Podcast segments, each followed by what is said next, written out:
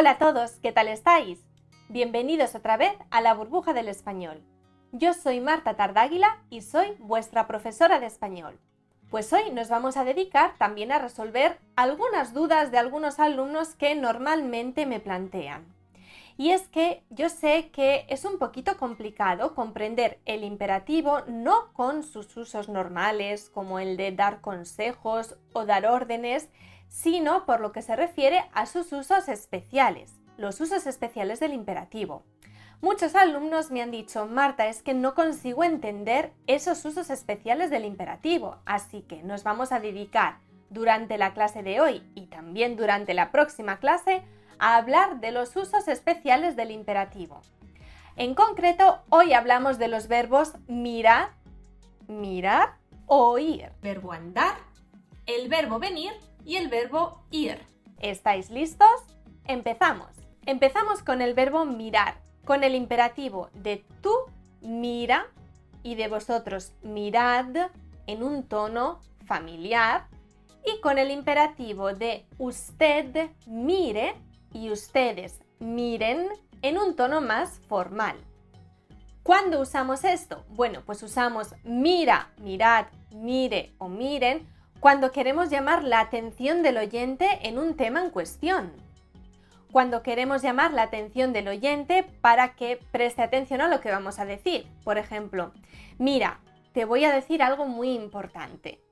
O, miren ustedes, creo que sería mejor que se fueran pero también se puede utilizar para expresar ironía, en ese caso muchas veces acompañado de tú o de usted. Mira tú, ¿quién ha venido hoy por aquí? O si decimos, por ejemplo, ah, que no querías ensuciar nada, pues mira, ahora has hecho la comida y toda la cocina está sucia. Es en este caso para expresar ironía. También para expresar ironía, pero además para expresar satisfacción podemos usar mira o miren más qué bien, es decir, mira qué bien o miren qué bien. Por ejemplo, he aprobado el examen CL de español. Mira qué bien, me alegro un montón. Y podemos usar mira o mire que más una frase si queremos resaltar algo. Mira que te lo he dicho mil veces, tienes que recoger tu habitación.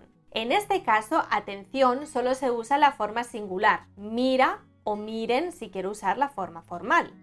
No se usa en plural, no voy a decir nunca mirad que os lo he dicho mucho o miren que os lo he dicho muchas veces, solo en singular.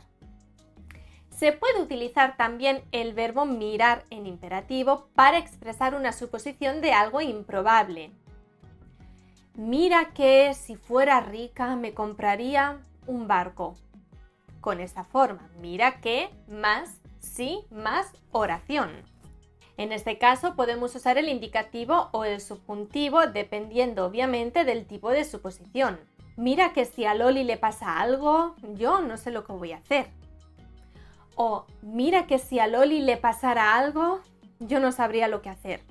Pasamos al verbo oír. También el verbo oír tiene unos usos especiales en imperativo.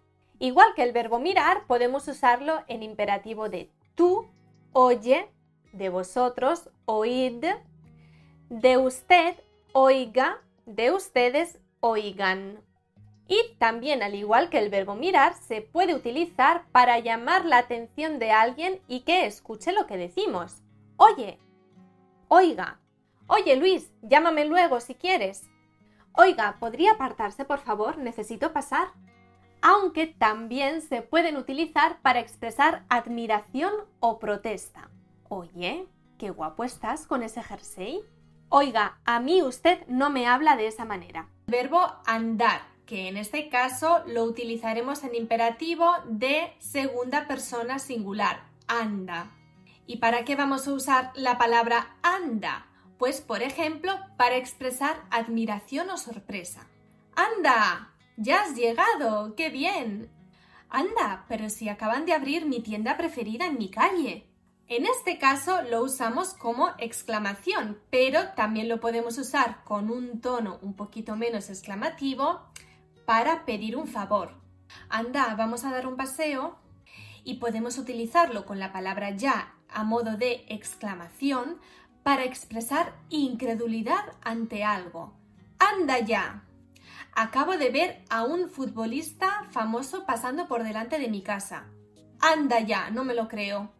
Pero si lo que quiero es expresar reprobación ante una acción inadecuada, entonces utilizo anda que. Anda que con este tono. ¿Que has tenido un accidente con el coche? Anda que, como se entere tu padre. También podemos usar anda para hacer énfasis sobre algo que afortunadamente o desafortunadamente no sucedió. De esta manera, anda que sí más una oración. Anda que si se hubiera enterado ayer tu padre, te habría regañado bien. Anda que si lo sé, no vengo, aquí no hay nadie. Y ahora vamos con un uso un poquito más especial. Usamos anda que no para resaltar la cualidad de una acción. Por ejemplo, anda que no es guapa Loli, es que es guapísima, ¿verdad? Y anda que no es traviesa también. Pasamos a los usos especiales del imperativo con el verbo venir. Y hablamos de la forma venga venga, que sería el imperativo de usted. Venga usted. ¿Cuándo podemos usar también esta forma del imperativo? Pues la usamos normalmente para animar a alguien, a una persona o a varias personas a realizar una acción. Venga, que tú puedes, eres muy fuerte. O venga, levántate ya que es muy tarde. Y también usamos venga para expresar incredulidad de manera exclamativa y con la palabra ya. ¿Que se ha casado María? Venga ya, si decía que no se quería casar. Podemos usar la forma vamos, pero la forma vamos es el presente del indicativo de la primera persona plural.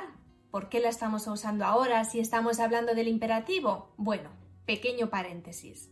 Cuando hablamos del verbo ir, cuando hablamos de la primera persona del plural imperativo, decimos que tenemos dos formas, la forma vamos y la forma vayamos. La forma vayamos sería la forma correcta. Digamos que en el imperativo primera persona plural se utiliza el subjuntivo. Pero también es verdad que en la lengua hablada no se usa mucho esa forma del subjuntivo, sino que se usa mucho más la forma con el indicativo, vamos. Por eso, en este caso, vamos a considerarla un imperativo. Y la usamos para animar también a alguien, a una o a más personas, a realizar una acción. Vamos, venga, date prisa. Se usa también para rectificar o matizar una afirmación anterior. Por ejemplo, ayer llevaba un gorro, una bufanda, unos guantes, un abrigo. Vamos, que estaba súper abrigada.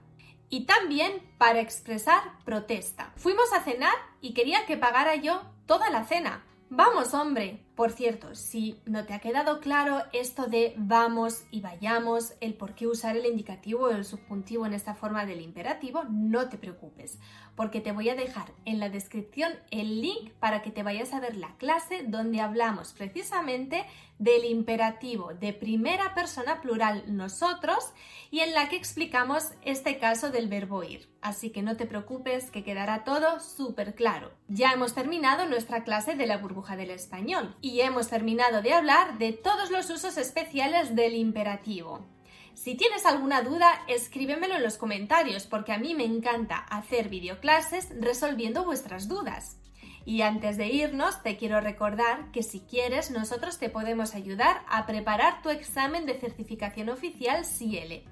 Todo lo que necesites. Te voy a dejar en la descripción todos los links con toda la información necesaria.